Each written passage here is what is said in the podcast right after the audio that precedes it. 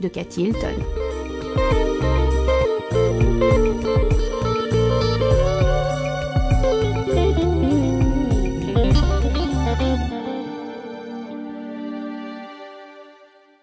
Les ancêtres de Paris Hilton viennent de Norvège. Augustus Alvorsson Hilton, dit Gus Hilton, est né en 1854 en Norvège et il a immigré aux États-Unis en 1870 à l'âge de 16 ans. Il s'est installé au Texas. Il a eu plusieurs enfants, dont Conrad, qui est l'arrière-grand-père de Paris Hilton. C'est lui, Conrad, qui a créé en 1919 à Dallas, au Texas, le groupe hôtelier qui porte son nom, Hilton. À force de travail acharné, la société de Conrad Hilton devient en 1943 la première chaîne hôtelière américaine. Aujourd'hui, en 2008, le groupe Hilton, c'est plus de 500 hôtels de luxe répartis dans toutes les plus belles villes du monde. Cela représente plus de 175 000 chambres d'hôtel. Marié trois fois, dont une fois avec la célèbre actrice de cinéma Zaza Gabor, le fondateur de l'Empire Hilton a eu quatre enfants de trois épouses différentes.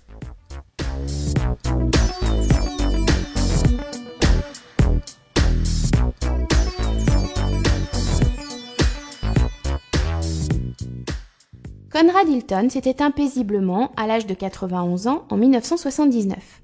Lors de la lecture de son testament, c'est un véritable choc pour toute sa famille, et particulièrement ses trois fils.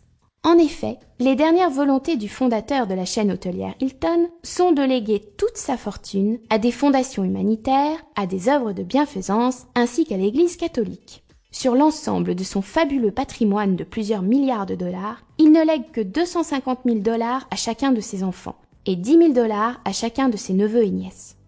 Scandalisé, son fils Baron Hilton fait aussitôt un procès auprès de la justice californienne pour contester ce testament qui le prive d'une immense somme d'argent. Enfin, en 1988, après une très longue procédure judiciaire de presque dix années, Baron Hilton, le grand-père de Paris Hilton, obtient gain de cause. Il est rétabli dans ses droits et les milliards de dollars de son père reviennent dans la famille Hilton. Aujourd'hui, d'après le magazine Forbes, Baron Hilton, le grand-père de Paris Hilton, a une fortune personnelle évaluée à 1 milliard de dollars. C'est un de ses fils, Richard Hilton, que ses amis appellent Rick, qui est le père de Paris Hilton. Rick Hilton a quant à lui créé son entreprise dans l'immobilier et son patrimoine personnel est évalué à environ 300 millions de dollars en 2008. La richesse de l'ensemble de la famille Hilton est évaluée à environ 6 milliards de dollars.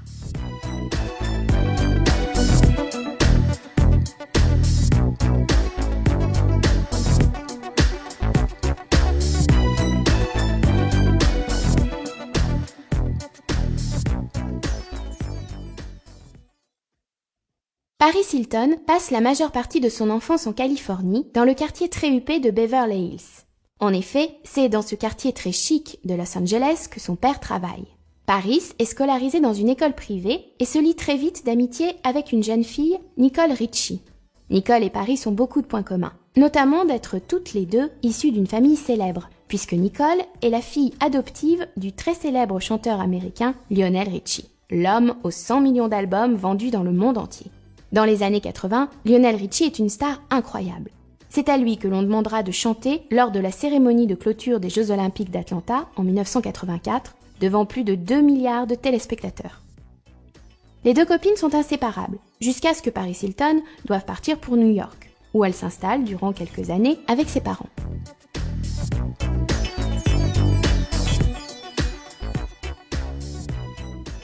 Les Hilton choisissent d'habiter sur Park Avenue, au dernier étage de l'hôtel familial, le très célèbre Waldorf Astoria.